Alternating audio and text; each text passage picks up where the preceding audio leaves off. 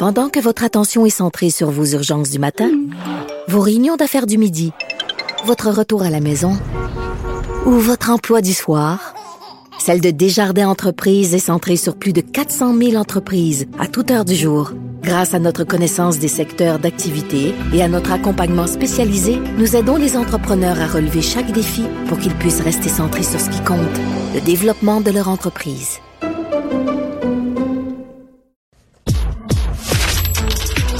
Économie, finance, affaires, entrepreneuriat. Francis Gosselin. Bonjour Francis. Salut Guillaume, comment vas-tu? Très bien. Alors Francis, ensemble parlons d'économie et on va commencer par parler de Tesla qui rappelle des véhicules.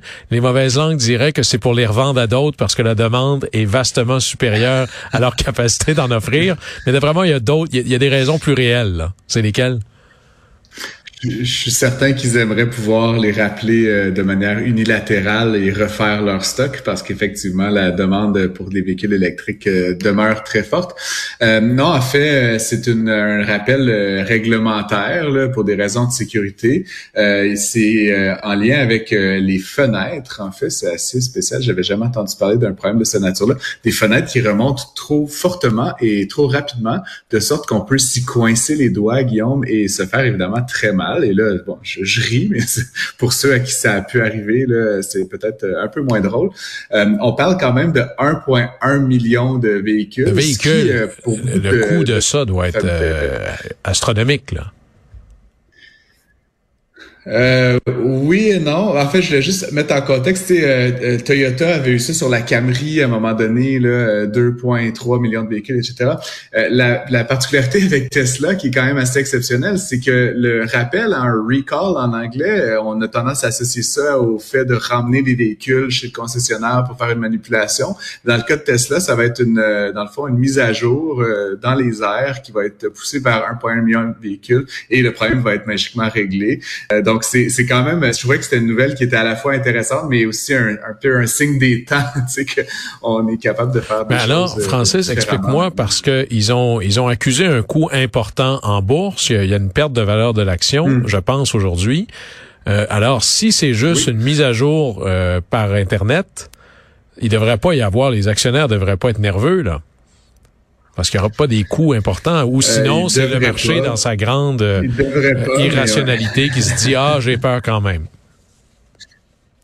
C'est un peu ça? Il devrait pas, mais effectivement, le, effectivement, le, le, marché a très, très mal réagi aujourd'hui. L'action a perdu 5 de sa valeur. Puis il faut dire, euh, tu sais, Tesla, même si ce, ce n'est plus, euh, ils sont plus parmi les plus grandes, ils sont très près là, des plus grandes. La capitalisation totale de Tesla est de 860 milliards de dollars euh, à l'heure qu'on se parle. Ils ont perdu 40 milliards de dollars dans la journée aujourd'hui. Donc, c'est juste 4% 5 On objectivement, c'est pas tant que ça, mais c'est une destruction de valeur massive pour une compagnie de cette taille-là.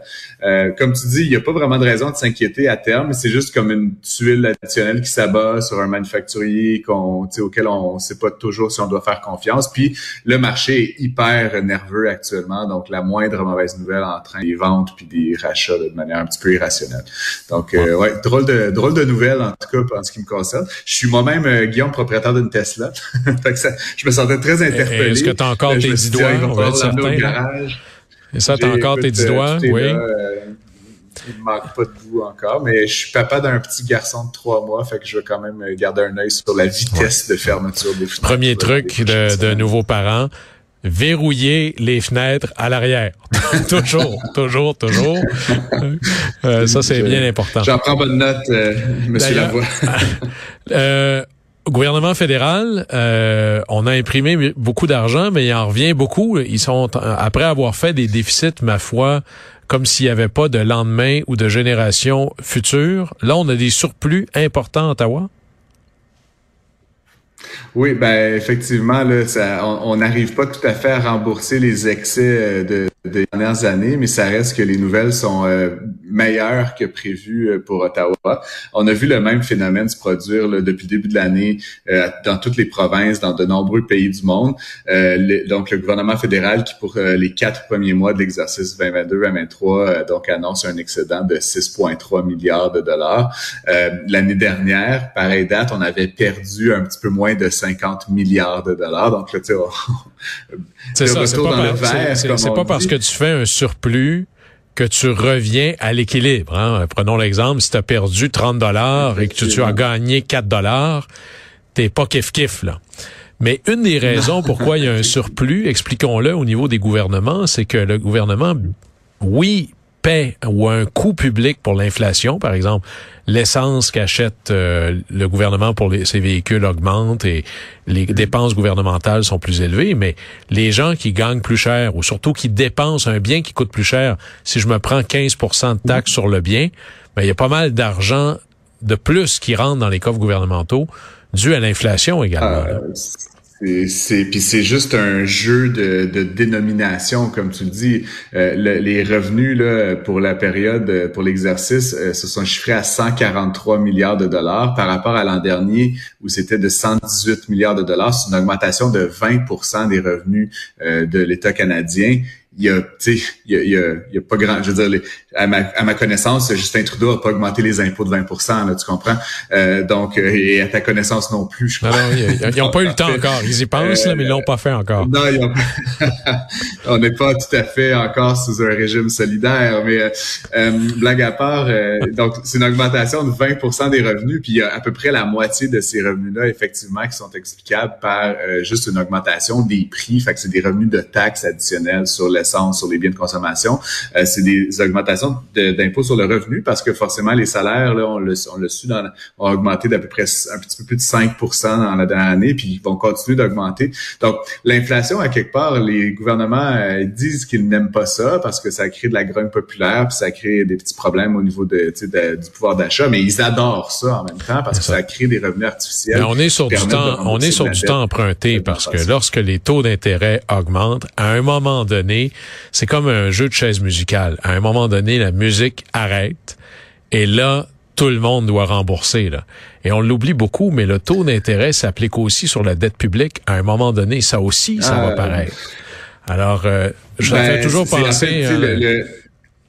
La cigale et la fourmi. Les, revenus ont augmenté de 20, ouais, c'est ça, les, revenus ont augmenté de 20% et pourtant, tu sais, le, surplus est pas euh, aussi majeur. Puis la raison qui, une des raisons qui explique ça, effectivement, Guillaume, c'est que les frais sur la dette publique ont aussi augmenté, eux, d'encore plus que 20% de 40% Pourquoi? Ben, essentiellement en raison de l'intérêt que le gouvernement doit payer sur ses dettes euh, et, et sur la nouvelle dette qui a été émise, évidemment, par rapport à l'année dernière.